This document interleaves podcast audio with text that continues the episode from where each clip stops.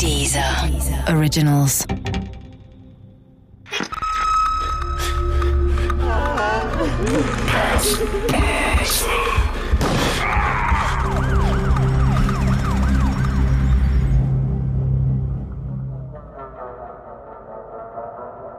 Der Maskenmann Teil 4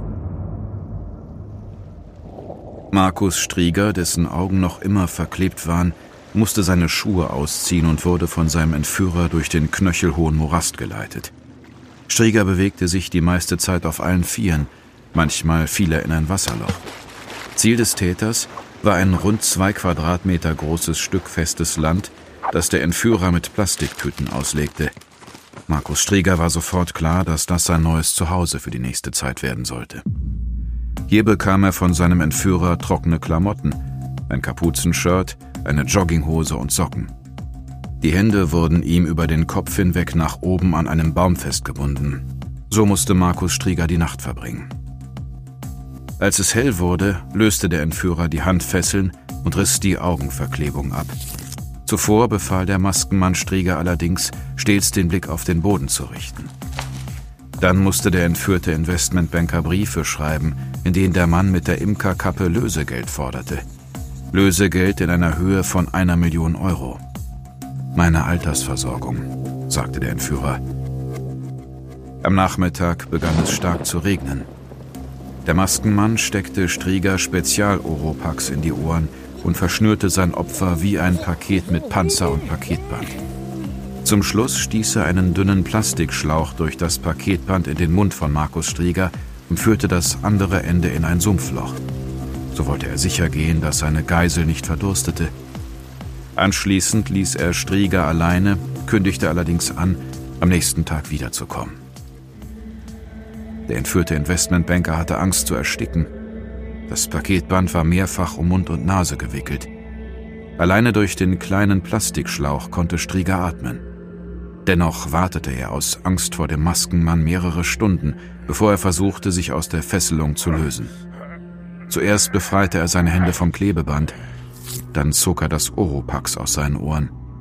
Als er sicher war, dass der Täter nicht mehr in der Nähe war, riss er sich das gesamte Klebeband von Gesicht und Körper. Strieger wusste, dass er nicht allzu lange Zeit haben würde. Er lief los, irrte durch das dichte Gestrüpp und den zähen Sumpf. Schließlich erreichte er einen festen Weg, eine Art Damm. Der Investmentbanker kannte ihn vom Joggen. Doch er lief nicht in die Richtung seiner Storkower Villa. Er hatte Angst, dass sein Entführer ihn abfangen könnte. Deshalb machte er sich auf den Weg in die entgegengesetzte Richtung. Beim ersten Haus in Wendisch-Rietz machte er Halt und klingelte. Ein älteres Ehepaar öffnete die Tür und rief nach seinen Schilderungen die Polizei.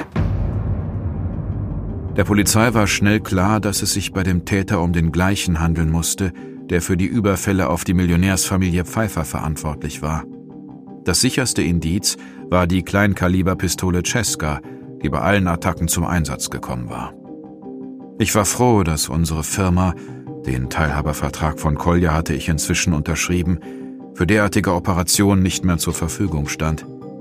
Mir taten die Kollegen leid, die nun von Dutzenden reichen Familien in Brandenburg engagiert wurden, um für deren Schutz zu sorgen.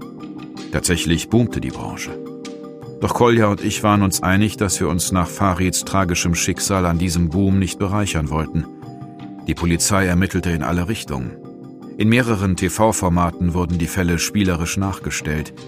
Insgesamt gingen die Beamten 1049 Spuren nach, sammelten über 500 Hinweise aus der Bevölkerung und überprüften 40 Verdächtige. Einer dieser Verdächtigen rückte schon bald in den Fokus der Sonderkommission Imker. Mein alter Dachdeckerkollege Marco, wie auch Beate Bias mir bestätigen konnte.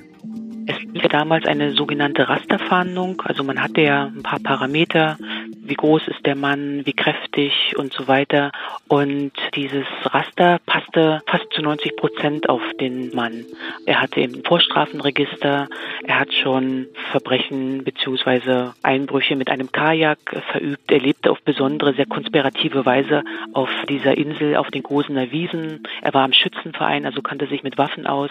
Es gab schon ein paar Hinweise darauf oder wie gesagt, er passte in das Raster der Polizei.